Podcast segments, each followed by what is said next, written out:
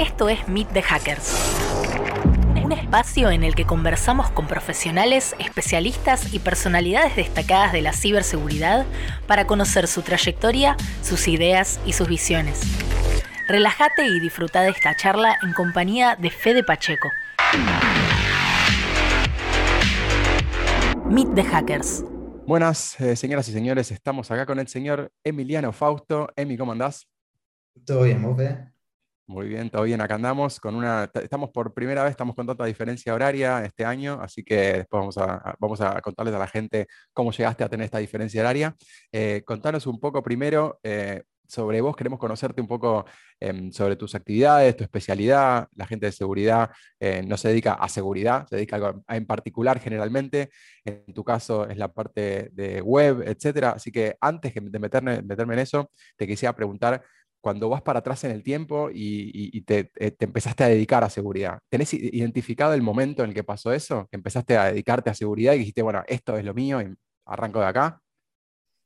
no, sé, creo que un poco se, se fue dando, me parece, viste, que vas a veces encauzando eh, el tema, pero, pero sí, creo que más que nada, cuando yo había empezado a, trabajar, yo soy de, de, de Ingeniero de Sistemas, eh, y, y, medio que salí, hice programación durante un tiempo largo en, C, en Lua. Después eh, se dio la posibilidad de, ir a una empresa que, a trabajar algo un poco más de, alto nivel, instalando productos, consultoría, proyectos y demás. Y varios productos que nosotros eh, entregábamos, deliberábamos al, cliente, eran de seguridad. Entonces trabajé mucho en la que parte ¿viste? de financieras, bancos, en el área siempre de seguridad informática. No, o sea, yo era el consultor que implementaba el producto, digamos, pero tenías que tener una idea de, lo que estabas haciendo, obviamente. Y después, eh, creo que fue en el año 2009 que, fui a la, a la EcoParty, donde, bueno, la, la, conferencia más grande de seguridad, creo yo, ahí, eh, creo que al menos que yo conozca en Argentina y probablemente de, de toda Latinoamérica. Eh, y nada, de ahí como que me, nada, me, fascinó todo el, mundo de lo, de lo, que era área de seguridad, todo lo que era, todo lo, demás que había, porque yo quizás estaba un poco sesgado de estar trabajando siempre en lo mismo, en los mismos productos de seguridad, eh, con los mismos proveedores y los mismos, eh, digamos, clientes quizás, o tipos de cliente, eh, y ahí no, como que se abrió todo un, un mundo enorme, y ahí me interesé y justo con, con un amigo empezamos a estudiar en la, en la UBA, una maestría en seguridad informática, que nos llevó un, par de años, pero ahí ya como que ya estando, terminando el segundo año, ya estaba decidido realmente lo, que más me gustaba la seguridad informática y ahí es cuando ya decidí eh, cambiar de trabajo y volcarme de, lleno a la, investigación en seguridad informática. Eh, y ya después, bueno, acompañando un poco ya siempre el, el trabajo con, con, el estudio, qué sé yo, soy, eh, me, gusta mucho lo que es la educación formal, más allá de la, de la informal, que es, te diría, eh, bueno, vos lo sabés, es, es, necesaria para poder hacer el laburo del día a día, la educación informal, pero a mí también me gusta lo que es la educación formal, por supuesto que estudiado en el ejército. Eh, el, posgrado tienen ahí en, criptografía y telecomunicaciones. y bueno, pero ya siempre desde, desde ese momento enfocado en seguridad informática. Y hoy en día sigo trabajando en seguridad informática. Eh, tuve un tiempo más, más fuerte de consultoría, como vos bien decís, de la parte web, aplicaciones web. Eh, y hoy en día quizás es un poco más eh, abierto lo que hago, pero, pero sí, seguridad web sigue estando ahí como, como, un pilar buenísimo, buenísimo por lo menos por ese lado es que te conoce la gente que está cursando la Academy, porque es el EMI, es, el profe de nuestra parte de, seguridad ofensiva en la parte web. Así que, pero ahí en lo que nos contaste, este, así for the record, para que la gente te conozca, te voy a hacer más preguntas, porque la realidad es que tiraste un montón de datos que son para profundizar a full, que diste por sobreentendido, pero la gente no, lo sabe. Por ejemplo, que sos ingeniero en sistemas de la Universidad Tecnológica Nacional, para situar en el tiempo a la, a la gente, más o menos, ¿en qué época terminaste la facultad? O en qué época arrancaste ahí? No sé, ¿a dónde nos tenemos que ir? Y no, cuando empecé en el 99, 2000, creo que en el 2006 fue que me recibí. 2006. Qué loco, arrancamos la facultad, se decide en 99, arrancamos juntos la facultad, la misma facultad. Este, Así que sí, o sea, estamos, estamos yendo muchos años para atrás para que, para que vean que Emi, aunque parezca joven, este, tiene mi edad, más o menos. Este, así que nada, es importante este, para situar a la gente también porque hay cosas que eh, de la experiencia que llevan muchos años y darse cuenta por ahí de uno cambia, cambia de trabajo, cambia de especialidad, o se, se mueve de un lado a otro y eso lleva tiempo a veces y no, es obvio, no es que uno eh, sale a veces y se da, a veces algunos sí, ¿no? Sale y, se da cuenta de qué quería y va por ahí. Em, ¿Y vos estuviste trabajando mientras hacías la carrera o no? Les cuento por, las dudas que los que no están en Argentina, que en Argentina es bastante normal hacer la carrera, la cursada, mientras uno está en la facultad y a su vez estar trabajando, aunque sea eh, a veces en pasantías o a veces en trabajo full time, y eso hace que sea bastante pesado, pero lo bueno es que uno va ganando mucha experiencia en el camino y uno sale y generalmente termina recibido por ahí un poco más tarde, pero con mucha experiencia y uno lo puede capitalizar. ¿Cómo fue en tu caso ese recorrido? Sí, en mi caso, eh, al, principio, no, al principio cuando apenas empecé la facultad, eh, no, estaba, o sea, estaba laburando, trabajaba, pero nada que ver con, de hecho, nada que ver con sistemas. Estaba así en la parte quizás de electrónica, viste, arreglando algunas cosas de, electrónica, pero no nada que ver con, con, sistemas. ¿Venías de colegio técnico? No, venía de colegio ah. comercial. Pero después, para, me había gustado la parte técnica, para ponerme a tiro, había empezado a hacer unos cursos eh, cuando apenas terminé la secundaria. Eh, y más, no sé, como que como al entrar a la universidad tecnológica pensé que iba a ser todo, viste, súper ingeniería, súper tecnológico. Yo decía, bueno, corro con desventaja porque ese año extra que tienen los chicos, viste, que quizás de, bueno, como decías, ¿no? en, la, en Argentina tenemos eh, una secundaria con orientación técnica en ese caso yo no había hecho ni orientación en programación, ni orientación en maestro mayor de obra, ni nada, entonces quizás me faltaba mucha matemática de, fondo, toda mi matemática era contable, o sea, financiera, claro. No me, no me servía demasiado para lo que iba a ser después la, la carrera. Entonces por eso es que me había metido ahí con, eh, con mi primo a estudiar y con los amigos a estudiar ahí la parte más de matemática. Qué bueno, ¿eso, eso fue formalmente? ¿Hiciste algún curso, algo? ¿Cómo, cómo fue? Sí, un curso cerca de la UTN había una fundación, no sé, ponencia de Fundación Tecnológica, no sé si seguirá existiendo, la verdad que no, tengo ni idea. Eh, y después un, un, chico también daba clases que, se ve que estaba estudiando, ponerle, creo que como ingeniería electrónica, y se ve que a mitad de, de carrera, mientras estudiaba, como para hacer unos mangos extra, daba clases y era súper claro y la tenía contra clara lo que era análisis 1, análisis 2, la parte de, gráficos y demás. Entonces, la verdad que eso me, ayudó mucho, incluso para el ingreso a la UTN, que también es, eh, creo que en ese momento había física. Eh, matemática, algo así. Sí, sí, sí, fue cambiando, fue cambiando. No sé cómo es ahora. Fue cambiando, ahora no puedo decirlo porque capaz que ahora nada que ver. Claro. no, y después ahí sí, cuando ya había pasado el primero o segundo año de, de la Facu, que, ya estaba más confiado, habíamos tenido materias de programación y demás, ahí sí, mi, primer laburo como programador propiamente, que encima era para una empresa que hacía conciliaciones bancarias, o sea que ya estaba metido en la parte un poco ahí de auditorías contables, como yo venía de comercial y entendía la, jerga eh, contable, eh, lo, que hacía ahí también era medio aplicar eso a, sistemas de, lo que ellos tenían, digamos, sistemas de, conciliaciones bancarias. Eh, y, no, y después de ahí, como te digo, no, o sea, obviamente, cuando apenas estaba en la facultad, la verdad que en el medio no tenía ni idea eh, cómo iba a terminar, o sea, en qué iba a terminar cuando terminé la carrera o a qué me iba a dedicar. Cuando uno habla de seguridad informática, es lo mismo, yo a veces hago una analogía, capaz que algunos se va a enojar, pero hago una analogía con lo que es la parte de medicina.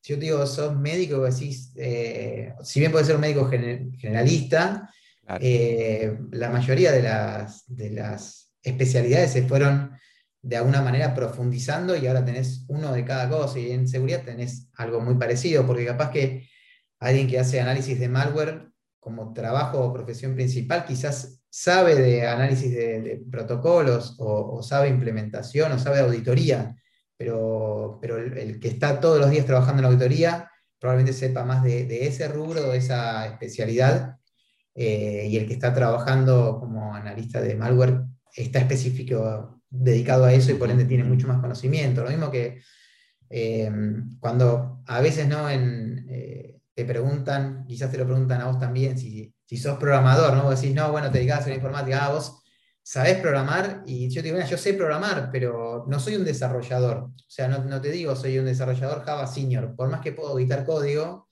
eh, no, tengo la experiencia de una persona que estuvo 15, 20 años desarrollando en Java. Obviamente es, ese, esas 8, 9, 10 horas de vuelo que ganas todos los días cuando vas a trabajar, eh, es, una experiencia y vas madurando un montón de aspectos que quizás te dedicas a otro, te enfocas en otro área y no las, no las capitalizás. Sí, sí, me, gusta. De hecho, yo uso también esa analogía y por supuesto con respeto, mucho respeto a los médicos, eh, pero uso esa analogía porque además hay una, una el paralelismo eh, es, bastante válido y por, otro lado, la seguridad de la información en general, seguridad informática en particular, etcétera, es algo que tiene unas pocas décadas, en tanto que la medicina tiene 3.000 años, con lo cual tiene sentido que en algún momento este, se llegue a tener niveles de especialización en, tanto en, ingeniería, en seguridad, etcétera, eh, pero por supuesto vamos a tardar milenios probablemente en llegar al nivel de especialización y conocimiento que se tienen en otras eh, áreas que hace más tiempo que existen y que se reconocen. Y esa es otra cosa también de la cual em, también estamos, los, que hace por ahí un tiempo largo que estamos en el ambiente, también estamos tratando de lograr, ¿no? que, se, que se nos reconozca como una profesión, ¿no? porque si no es como que ah, trabajas en seguridad, ah, bueno, sos hacker y, y como que está todo medio mezclado ahí, ¿no? Así que eso también me parece que es parte de la conversación que está bueno tener y que la gente también conozca qué hace una persona que se dedica a seguridad. Y, esto quiero hacer eh, un, foco también en un, punto que, mencionabas al principio. Vos venías de algo que era no técnico, te metiste en sistemas. ¿Y eso cómo fue esa decisión? Eh, mira, en realidad eh, creo que en, el 96 había hecho un curso en, una de computación, así era curso de computación, así era el nombre. Imagínate que, claro, yo también, eh, ponele, a ver, si, si, vos recién empezás a hablar en sistemas, ya hay un montón de cosas que las das por hecho, las das por establecido. O sea que mismo tenés un celular y tenés una computadora en la mano y no te das cuenta. Pero en ese momento no era común que la gente en, su casa tenga una computadora. Era común quizás que, en, algunas empresas un poco más grandes eh, determinada gente tenga una computadora y hablamos, viste, no, hablamos de las, notebook o netbook o, o nada, hablamos obviamente de de una computadora con el gabinete, con el monitor CRT y con, todo. Y, en ese momento, en el 96, fue eh, cerca de Reyes, mi viejo me había regalado el curso este en una unidad básica cerca de casa. Eh, y todavía trabajamos poner, para bootear la compu, tenías que poner el disquete. Eh, y, creo que fue que, no sé, ponerle que en ese momento era el virus Michelangelo, era un, virus de poner de la época, qué sé yo. ya no existirá más. Eh, y se rompió y como que, va, se rompió, o sea, el, mismo profe no sabía cómo resolver la situación porque evidentemente era un profesor de, computación que, iba aprendiendo casi con nosotros. Claro. Eh, de la mano nuestra y, la onda es que nos, como que nos copamos tratando de arreglar y tratando de, de buscar, viste, a ver quién podía llegar a saber para ayudarnos y esa forma fue casi como un curso de computación, reparación de PC y, solución de problemas en el momento. Eh, y en ese momento como que, ya me, me, había gustado el tema de, eh, de, poder meter mano y, poder... Estaba researchando, estaba researchando, sí.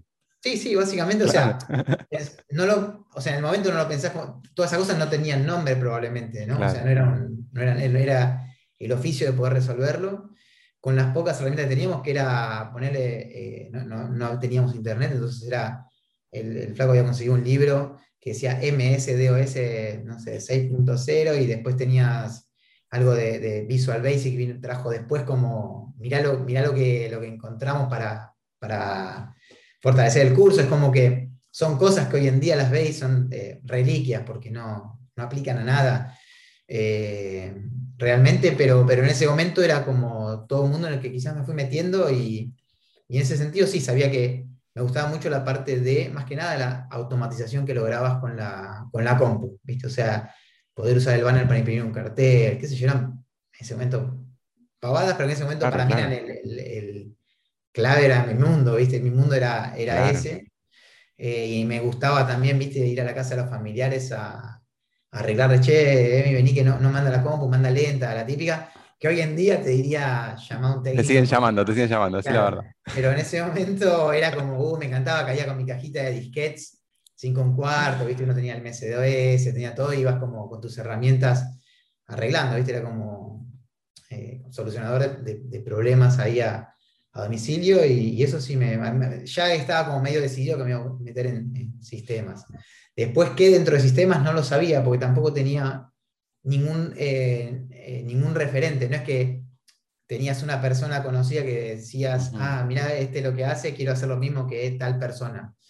Eh, no conocía a nadie que trabaje de, sistemas, algo, el, padre de uno mío trabajaba en IBM, pero trabajaba más en la parte de, ventas, o sea que mucho no me, no me podía, viste, proveer de información de qué es lo que hacían en el día a día el, resto de los, de los compañeros, viste. Claro, claro, no, buenísimo. Y después en la, en la facu, en el recorrido, eh, eh, ¿crees que estuviste expuesto a, cosas diferentes o fuiste por las materias, etcétera? ¿La facultad crees que cumplió un, buen rol en cuanto a exponerte a cuestiones de informática y de sistemas para que vos puedas elegir? Tal cual, sí, yo creo que sí. A ver, para mí hay una realidad y es que la, facultad quizás te, forma y te arma una base, ¿viste? una estructura para que entiendas lo que estás haciendo después más adelante. Eh, de todas maneras, en, en nuestra profesión, creo que no hace falta ningún título para trabajar. Esa es una, mm. realidad. O sea, no necesitas tener una carrera sí o sí para entender lo que estás haciendo o para hacer algo. O sea, y está el ejemplo, ¿viste? De hoy en día hay un montón de, de backbounters que ganan miles y miles y miles de dólares y lo publican en Twitter como tipo, hice 15 mil con esto y 10 mil con otro. Ya son pibes súper jóvenes que empezaron eh, con una compu en las manos a los 12 años o antes eh, y, a esa edad no estás cursando, no estás cursando materias de seguridad informática ni, en el primario, ni en el secundario, ni, estás en una facultad y ya lo, la están rompiendo de chiquitos. Eh, en ese caso, la, facultad a mí, lo, eh, lo, que quizás me daba era, depende del profesor que te toque, hacía un laburo diferente y, y era la materia profesional, era la materia que daban más lo que hacían después en su día a día y te hagas una idea si lo que estaba haciendo esa persona te iba a interesar o no. Capaz que uno era project leader y decía, sí, yo tengo, no sé, varios desarrolladores a cargo y una materia de programación. Y decías, sí, está bueno, más o menos, que yo. Y capaz que tenías otro que, otros profes que se dedicaba y, tenía, quizás trabajaba implementando Tango, el sistema de, de, gestión comercial que, argentino, y quizás te interesaba o no, ¿viste? Y quizás en ese momento también había muchos sponsors que llegaban a la UTN, supongo que hoy en día también, es el caso de, SAP, el caso de IBM, Microsoft, o sea, ponían sus computadoras ahí en alguno de los laboratorios, lo preparaban, daban cursos gratuitos y después quizás los mejores estudiantes terminaban ya trabajando directamente para SAP. Y así es como conocí muchos compañeros que dejaron la FACU y, se pusieron a laburar y hoy en día siguen laburando tranquilamente porque evidentemente nunca requirieron el título, o sea, siguen trabajando en consultoría SAP, en desarrollo Java o desarrollo en .NET y, y, bueno, y qué sé yo, se, fueron enganchando en alguna cosa que les llamó la atención, ¿viste? me parece que un poco la FACU en ese, en ese caso te expone un montón de, de alternativas y uno puede, lo bueno es que podés elegir tomar una de esas cositas que van viniendo a ver si te interesa o no. Claro, sí, sí, importantísimo. Muy bueno eso que dijiste, que claro, uno va, encontrando referentes y que, que, tiene que ver con qué hace en tu día a día y que te lo pueda contar y bueno, de qué se trata trabajar en project management, de qué se trata desarrollar, de qué se trata ser líder de no sé qué, de un equipo, de qué se trata, o sea, hay un montón de cosas que uno se puede imaginar de qué se tratan, pero está bueno conocer gente que las 9, 10 horas de su día laboral haga algo de eso y te pueda contar desde su lugar y entonces uno pueda proyectarse, decir, yo quisiera hacer eso todos los días, o sea, como por supuesto uno podría, uno podría pensar lo, atractivo que sería, ay, puedo hacer, puedo hacer back todo, toda mi vida, bueno, no, no, sé, por supuesto, pero uno dice, bueno, tenés que ser, ok, sos médico, uh, qué copado ser médico, o abrirías todo el tiempo cuerpos y se, este, eso, por ahí sería difícil esa profesión y elegís otra, no sé, una, una, especialidad diferente, porque por ahí te gusta la medicina, pero no te gusta eh, abrir cuerpos. Entonces, este, me parece interesante que eh, desde el punto de vista de la ingeniería también este, uno se, expone y a veces, por ahí en, su momento, hace, nos vamos a hablar 20 años para atrás, el lugar más cercano en el que exponerse a eso era la facultad y hoy en día hay un montón de opciones más, pues, porque también las cosas fue avanzando y tenés cursos y cosas bla, que son por fuera de, de los entornos académicos formales, con lo cual hoy compite un poco eso y la gente se pregunta, ¿no? Este, bueno, pero me, sirve, no me sirve, porque hay mucho del resultadismo inmediato, ¿no? También que la gente quiere, bueno, yo quiero salir a trabajar mañana, este, y nada, bueno, a esa gente, ¿qué, qué, le, ¿qué, le, respondés cuando te viene a preguntar eso? Porque esta pregunta aparece mucho, si necesito, no necesito, me sirve, no me sirve, es al pedo, bla, ¿cómo es? ¿Cómo le respondes? Mira, no sé, para mí es, depende, viste, cada caso. Yo me acuerdo de un momento había un profesor que, que daba una materia que era eh, informática forense. Y, y estoy hablando de hace un montón de tiempo atrás, cuando probablemente él sabía mucho más que cualquiera de los peritos forenses de la Policía Federal que estaban trabajando junto con él. Eh, y al, y al eh, profesor este le llevó muchísimo tiempo, esfuerzo y dedicación, quizás llegar al nivel donde estaba él, ¿sí? trabajando, como para que no, quizás no le impugnen la prueba. Ahí tenés un montón de, también, no sé, términos legales que quizás ni vienen al caso, pero, pero a él le llevó mucho tiempo y, y, en el medio seguramente se mandó eh, muchos errores y, quizás hasta arruinó un caso por el error que se había mandado. Eh, y, todo eso para mí no lo puedes acelerar. Él no podía poner un fast forward y decir, pum, listo, ya está, soy, eh, trabajo en la Policía Federal Argentina y soy perito forense informático y, ya sé todo. Es como que para mí todo lleva un tiempo y todo lleva un proceso de aprendizaje. Eh, lo bueno es, si te gusta lo que estás haciendo, probablemente te metas. Cuando él nos contaba lo que era, lo que era pericia forense, yo de una dije, voy a terminar la materia, la voy a probar, pero cuando él ofrecía lo último, quién quería eh, acompañarlo al juzgado, acompañarlo a hacer eh, forencias y demás, hubo dos chicos que se engancharon. Hoy en día uno de ellos está eh, como mano derecha en, uno, digamos, trabajando con un juez, porque se ve que le, gustó. Yo creo que tenía que tener muchísimo estómago para ver lo que tenía que ver eso, y yo dije, no, yo no, en esa no, no podría estar. O sea, me imagino un día a día me tenga que hacer eso todos los días y digo, no me da el, eh, claro, claro. el cuero a mí, ¿viste? O sea, pero, para mí todo es tiempo al tiempo, eh, sin desesperarse, y lo que quizás hoy no entendés, mañana te cae la ficha de repente y dices, ah, pará, es una pavada. A veces también es como vos dijiste, está bueno que haya eh, tanta, tantas fuentes ¿no? de información. A veces puede ser que te sobresatures y quieras ver todo y tenés un montón de cosas y al final no te enfocás en nada y se te pasó el día y dijiste, ¿qué hice? No hice nada, ¿entendés?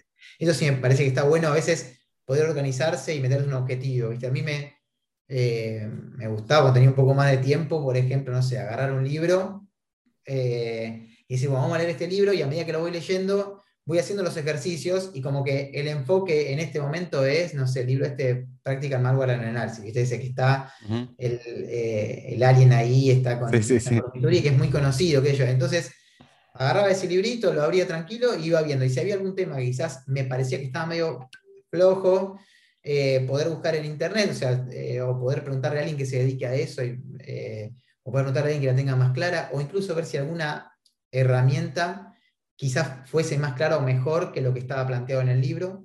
Y como que al menos enfocarte y terminar con ese tema. A mí me gusta como abrir algo y después darle como un cierre. ¿viste? No me gusta mucho abrir mil cosas al mismo tiempo y no cerrar nada. Pero eso quizás es mi forma de, trabajo, ¿no? Y quizás hay alguien que le gusta empezar a, meterse en mil cosas al mismo tiempo para, para quizás ir descartando y, y, viendo cuál agarra, cuál no, cuál le mete más pila, cuál no. Se aburre de una y pasa a la otra y se aburre de esa y pasa a otra más pero, pero mi consejo para la gente que busca la inmediatez es que es muy difícil eh, tener resultados eh, ya, ¿viste? O sea, ah, me pongo a hacer este curso, esos, esos cursos que dice, ah, eh, no sé, hackear en 24 horas los veo como, para mí desconfío un poco porque no, no sé, aprendí un idioma en, una semana. Bueno, algo vas a aprender probablemente si le metes todos los días antes que alguien que no hizo nada, seguro que vas a saber más.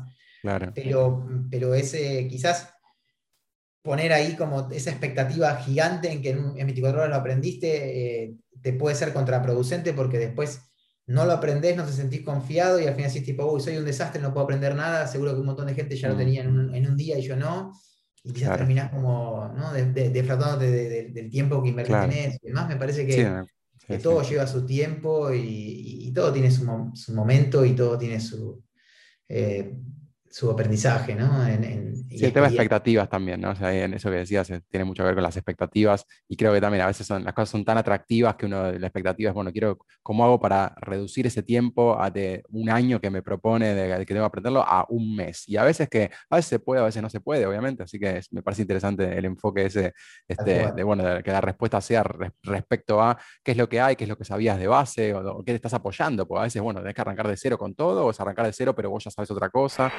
Mite Hackers y todos los proyectos de Ecoparty cuentan con el respaldo de Banco Galicia y Dreamlab Technologies. Y ahí esto me lleva también a, la pregunta que, sigue, que tiene que ver con lo tuyo. bueno, terminaste la carrera, pero después tiraste otro datazo ahí que te fuiste a la UBA. sí, ahí ido la, contanos cómo, cómo fueras, ¿terminaste y después pasó un tiempo o al toque te fuiste de UTN terminaste, fuiste a la UBA? ¿Cómo hiciste? ¿Y qué, estudiaste? Eh, creo que terminé en el, como decía, el 2006, creo que me había recibido la UTN.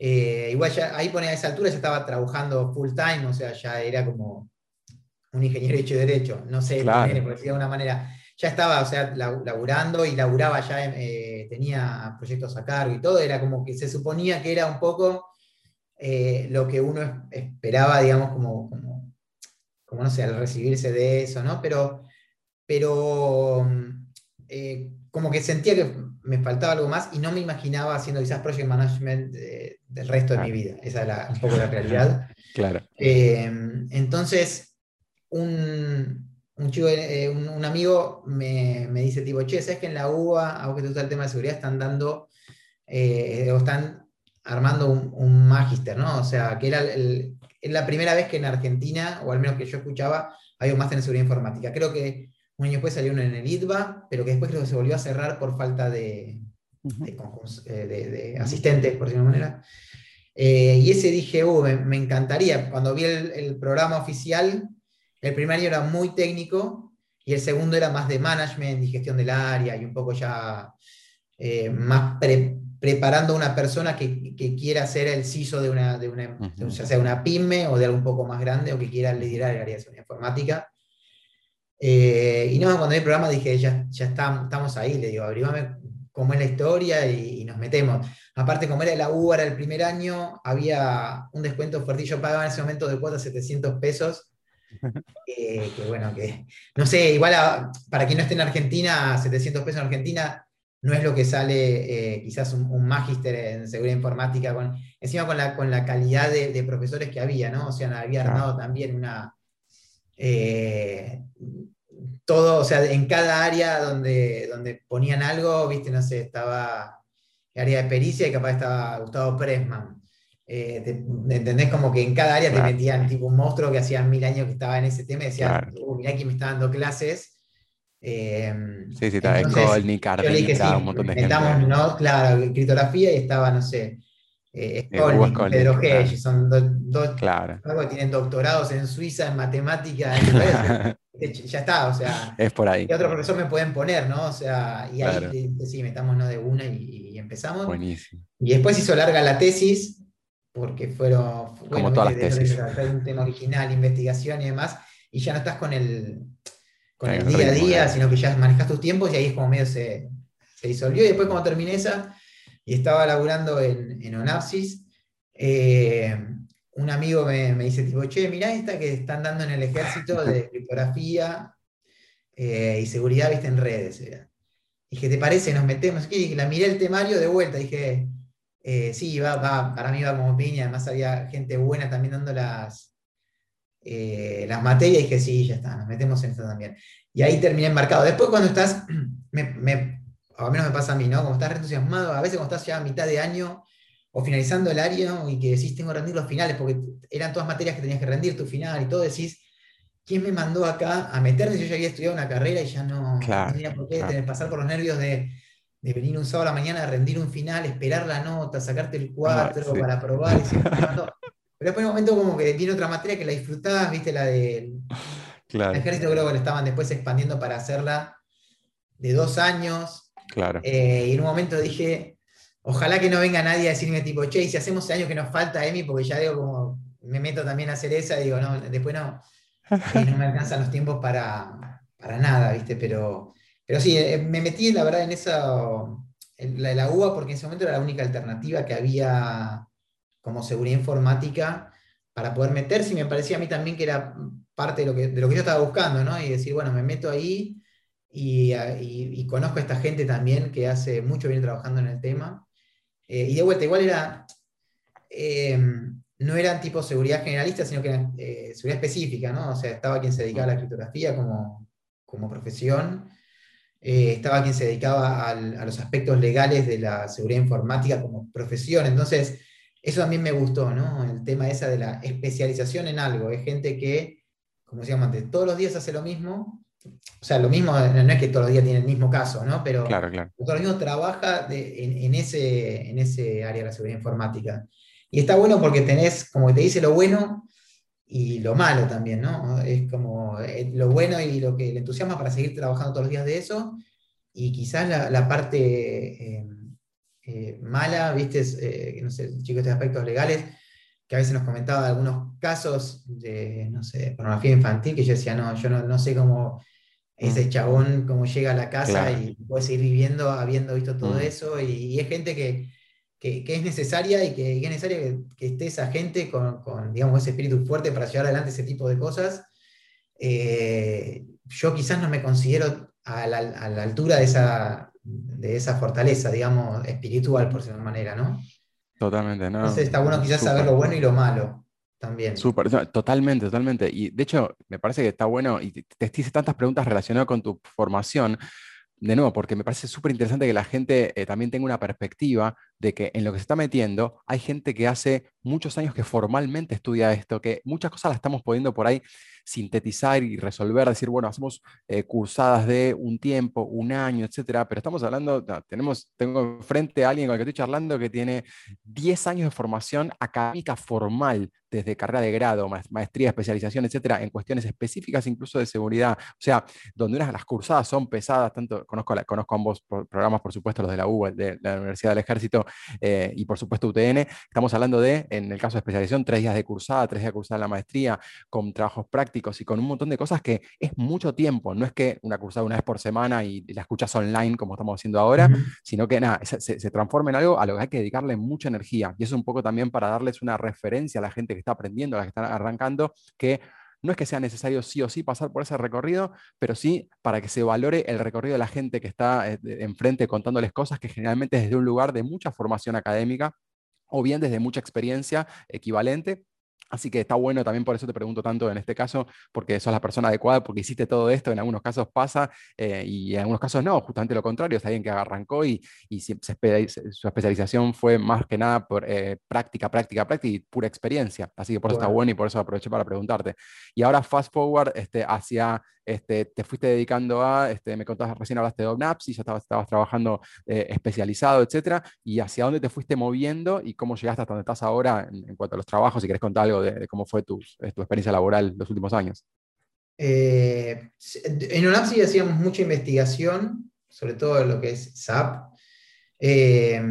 ahí hubo, hacíamos mucho análisis, hacíamos, cada uno hacía lo suyo, digamos, pero claro, yo estaba más en la parte hace análisis de protocolos, o sea, del, protocolo de, SAP, digamos, de una manera de reversearlo, igual teníamos parte del código, eh, armar quizás eh, eh, módulos para, para, la aplicación de, que, tiene un Apsis, para poder reconocer ciertos patrones, ¿no? una especie de, WAF, digamos. y de ahí, bueno, también, o sea, más que nada, después programar esas cositas, ayudando mucho al área de, de desarrollo para implementar eso. Eh, y de ahí, bueno, fui a Immunity a hacer específicamente seguridad ofensiva, eh, consultorías, ¿no? O sea, pentesting eh, de aplicaciones web y, bueno, de networking también, algo de vulnerability assessment también, pero más que nada, pentesting de aplicaciones, ya sean de web, de escritorio. lo que más teníamos generalmente era web, no tanto de escritorio pero, y, no tanto tampoco salía lo que era la parte network o, o, pentesting de, de, red o, internas y demás, con el tiempo empezó a surgir un poquito más. Eh, y ahí estuve como medio, eh, nada, trabajando bastante en la parte ofensiva y ahí como que terminé de volcarme a que realmente lo que a mí más me gusta es la parte ofensiva, porque quizás eh, eso en, la currícula de la materia se, nota, ¿no? Que hay materias que son más bien defensivas y otras ofensivas. O sea, por un lado es quien se pone el sombrero de, atacante por un tiempo y quien se pone el, sombrero de, ponerse a defender lo propio, defender la empresa, defender los datos, defender la privacidad de, la gente con la que uno trabaja. Eh, entonces, son como dos caras de una moneda, ¿no? Y, también en el medio uno sabe, o, al menos a mí me parece, ¿no? que, que quien se dedica plenamente ofensivo, igual algo defensivo sabe, porque después, como decimos también mucho en, la materia, quizás en el curso, el tema de, quizás no vale decirle al cliente, tipo, tenés todos estos problemas, arreglate y, después vemos, sino que también está bueno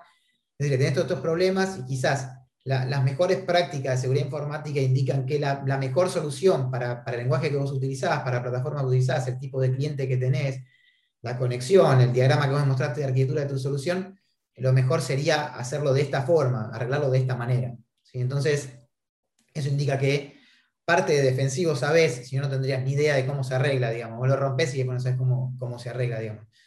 Entonces, em, en ese caso me, parece importante, ¿no? También el tema este de, de quizás uno elige una, orientación, pero no, quizás no descuidas lo otro. Y quizás quien está todo el tiempo en defensiva, yo después de ahí de estar mucho tiempo eh, en Immunity haciendo ofensivo, eh, me pasé a, Octa, hoy en día estoy trabajando en, Octa, la verdad que me, encanta, eh, y, estoy justamente en el área de seguridad ofensiva, porque de vuelta es lo que más me gusta, pero igual en el día a día del trabajo estamos siempre ayudando al área de ingeniería, a ver quizás cuando encontramos un problema, cómo lo arreglamos. O sea, en el fondo, somos un equipo eh, y tirar los problemas así nomás y dejar que se arreglen no tiene sentido porque en realidad si nos atacan, o sea, nos perjudican a nosotros, opta como tal, digamos, ¿no? es que van a perjudicar a un tercero. Entonces, en ese caso, eh, hoy en día estoy trabajando, sigo trabajando en la parte ofensiva de la seguridad informática que es lo que a, mí más me, gusta, ¿no? O sea, de vuelta, eh, creo que uno de los chicos el otro día, cuando se presentaba en, el trabajo, decía, bueno, soy tal, me gusta romper cosas y después ayudar a arreglarlas, ¿sí? O sea, pero primero las rompemos y bueno, y después ayudamos a ver cómo, cómo la arreglamos y cómo hacemos para que la próxima no venga alguien y la pueda romper de la misma manera que la rompimos nosotros. Quizá la rompe de otra manera y ahí ya no sé, pero, pero seguramente de esa forma no la vamos a romper. Buenísimo, bueno, me, encanta. Y esto implicó que este, este, último cambio laboral implicó también dejar el país. ¿Cómo fue eso? Eh, exactamente. OFTA tiene oficinas en, distintos lugares y, por un tema de contractual eh, tenés que estar trabajando para la oficina en la que estás contratado. En este caso, eh, yo estoy ahora viviendo en Suecia. originalmente había pensado en, en Estocolmo, pero por un tema de, costos es, realmente caro Suecia. Nos vinimos al, sur, digamos que, igual está... Igual hace frío, digamos. suerte, frío hace seguro todo el año y, de hecho eh, ahora estamos en verano y la otra vez estábamos con campera. Y yo le preguntaba a un pibe tipo, che, esto no estamos en verano, y se reía así, sí, pero es el verano sueco, no es el, no es el verano caribeño, digamos, no es el verano de acá. Eh, pero la verdad que muy bien, igual para mí ya todo el año pasado, el anterior, fue un cambio muy grande y creo que para muchos lo fue, de los que tuvimos la posibilidad de trabajar en remoto, el hecho de no volver a, ir a la oficina en muchos casos, sino tener que estar trabajando con hardware o necesitas eh, asistir a, alguien más. Como que para mí que fue como un cambio radical, ¿no? Estar todo, digamos, todo el día en mi casa eh, bueno, no, no 7 por 24, pero digo, está en mi casa y también hay todo para mí un, desafío grande para, la generación actual y las, que van viniendo atrás, que es el hecho también eh, de, todas esas cosas que, uno sabía cuando, cuando conocía gente que hacía home office, que decía, che, qué bueno, qué sé yo, eh, y digamos eso de poder separar tu vida personal de la vida laboral, porque vos estás pasando por el living y está la computadora y decís, uh, pará, me parece que hay un mail, ¿viste? Y te metes, son las 8 de la noche, o sea, cortar un momento, tratar de establecer pautas fijas de trabajo, cerrar la notebook, o sea, salvo que, que, estés, eh, no, sea, no solo nos toca cada, tanto estar de on call, digamos, en guardia, y bueno, ahí mucho no te puedes desentender y estás, no te digo 7 por 24, pero estás como en un rango bastante más amplio y con el celular medio encima, mirándolo, pero si no, eh, que, en el caso de sistemas, creo que mucha gente tiene eso, ¿no? De, de, las guardias los fines de semana, los feriados. Claro. Estas son los contras, que hay que saberlos al momento de elegir a qué te vas a dedicar. Poner, vos decís, no, me, me, gusta la parte de hardware, la parte de IT, de conectar las redes. Bueno, probablemente quizás eh, he trabajado quizás un poco en, ese, en, el área y es los fines de semana es el mejor momento para hacer implementaciones porque no, no está la gente trabajando y no tenés que darle servicios a ellos. Eh, entonces, sabes que los fines de semana te vas a clavar adentro de, una sala de servidores con la camperita, porque ahí también hace frío, bastante por ahí presionado. Entonces, quizás es más tranquilo y hay gente que le gusta mucho. O sea, hay gente que gusta estar ahí, tranquilo, hace la suya, sabe que tiene todo el fin de semana para, trabajar. Eh, no, quizás no es, lo suyo no es lo social de estar en una oficina contactando con gente todo el tiempo. Y, y quizás hay gente que he conocido que le gusta mucho más lo otro y por eso se dedica a la parte quizás de, soporte IT o, la parte de, no sé, cuando, cuando ocurre un incidente, ver qué pasó y ayudar a la persona a, no sé, a ver qué pasó con la máquina, que le cuente un poquito más cómo fue, etc. Y le gusta esa interacción social, ¿sí? Entonces, para mí, eh, de vuelta como volvíamos, ¿no? O sea, cuando uno se inicia en esto eh, del área de la seguridad informática, si, si tenés algún referente o algo, para mí, eh, así como hace vos que haces muchas preguntas, tipo, exprimí a esa persona y preguntarle todo lo bueno, preguntarle lo malo, preguntarle si conoce a alguna otra persona que haga lo mismo o, quizás diferente. Eh, que creo que tenemos un abanico súper amplio de, trabajo y, eso hay que para mí aprovecharlo hoy en día, de tener esa, esa, esa gran oferta también laboral, porque hay mucha oferta. También es cierto que, como decía otro día un, alumno, decía, sí, pasa que eh, te piden 30.000 años de experiencia y que seas menos de 20 años y decís, ¿cómo lo puedo hacer? Y decís, sí, bueno, es cierto que quizás hay anuncios que, que, es incoherente lo que se está solicitando, pero de todas maneras, para mí, si a vos te interesa el, puesto y, te gusta la empresa o conoces que es buena y demás, eh, yo soy partidario de decir, manda un manda un correo, manda el currículum, presentate igual eh, y, y, comentá por qué te gustaría empezar en esa empresa, qué es lo que te entusiasma, qué es lo que más te gusta, porque a veces hay eh, oportunidades que no existen y uno las crea cuando hace la petición formal de decir, che, me gustaría formar parte de su equipo, no sé, eh, che, Seth, la verdad que en la última ECO vi lo que hacían, me puse a hablar, me encantó lo que hacen. yo no tengo mucha experiencia, tengo voluntad, tengo ganas de aprender. Eh, no sé, suponete que sea algo de inglés y algo de malware también, hice algunas cosas por mi, por mi cuenta, eh, y quizás vos mismo terminás eh, entrando a un lugar donde vos, si ya decías no, porque no, porque no, porque me faltan los, no sé, tengo un año de experiencia informal y ellos piden dos años formal. Bueno, me parece a mí que, eso también, que no sea una limitante, ¿no? A veces uno es el propio límite y uno mismo es el que, que no que no aplica algo pensando, no, están buscando tal cosa y pensás que a partir de ahora no calificás. Y capaz que eso, y quizás eh, también te pasa a vos que estás a cargo de gente, donde ves a alguien que se postula para, un puesto que decís, bueno, mira, no lo había pensado, pero quizás puede llegar a empezar ayudando a tal. Em, eh, y, ahí arranca y al menos ya te metes de lleno ¿no? a trabajar eh, todos los días en área de seguridad informática, te metes de lleno a trabajar en lo que te gusta y vas aprendiendo del lado de quizás de gente que hace muchos años está en el tema eh, y, te vas formando en el oficio de la seguridad informática, en el oficio de lo que estés haciendo en, ese momento, ¿no? O sea que, eso también lo, veo muy, muy loable, ¿no? está buenísimo, está buenísimo. Ponerle voluntad y, ponerle ganas de aprender para mí es, es clave. A full, creo que es una de, de las cosas que, se valoran más incluso en nuestro ambiente, porque es algo muy de esto de que, ok, muy, muy, muy sexy, si la gente se acerca, pero después el esfuerzo es grande y hay que tener eh, buenos referentes y ponerle muchas horas de vuelo, y eh, la verdad que está bueno cuando uno tiene claro que si quiere ir hasta ahí, obviamente, pues, más allá el, precio a pagar muchas veces es intentarlo muchas veces, frustrarse, así que está bueno eh, tener un buen eh, entorno de una red de contención de colegas y otras personas que hayan pasado por ese lugar también y por, ese, por esa sensación antes que uno. Es, es, muy interesante lo que se recorre y generalmente entre colegas tenemos esa, hemos pasado por experiencias similares, sabemos que esa es una recomendación que le damos a la gente en general, ¿no? que, se, que, que, le pongan onda y que, que sean tenaces si, si realmente quieren, quieren hacerlo y que si les gusta. Así que se nos pasó volando el tiempo, así que lo único que te quiero preguntar, además de esto, es si, este, en qué redes sociales te pueden encontrar, eh, cómo te puede conectar la gente, si estás, no estás, y cómo es tu, tu lógica online. Eh, bueno, voy por Twitter, por LinkedIn y por Gmail. No tengo más redes sociales. Eh, eso es, es, todo. Y no creo que abra más redes sociales. La verdad es que soy, tengo un poco de aversión, la verdad, a las redes sociales. Pero, pero bueno, en Twitter sí, eh, y la verdad que eh, está bueno tenerlo. Creo que hay muchos colegas de seguridad que, que, cada tanto publican cosas muy piolas, que si no se te, se te pasan.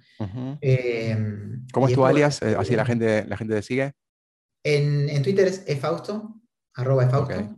Bueno, y te pueden, te pueden agregar a LinkedIn también, ¿sí? Sí, en LinkedIn. Vas, a tener cientos de nuevos followers ahora después de esta conversación.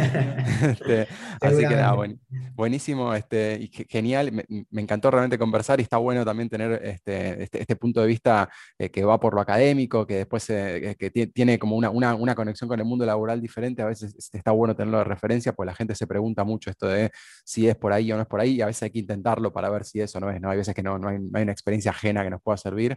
Así que nada, Emi, Fausto, muchísimas gracias por esta conversación y nos vemos la próxima. Gracias a vos, Fede. Un abrazo grande. bye, bye. Esto fue Meet the Hackers. Condujo Fede Pacheco.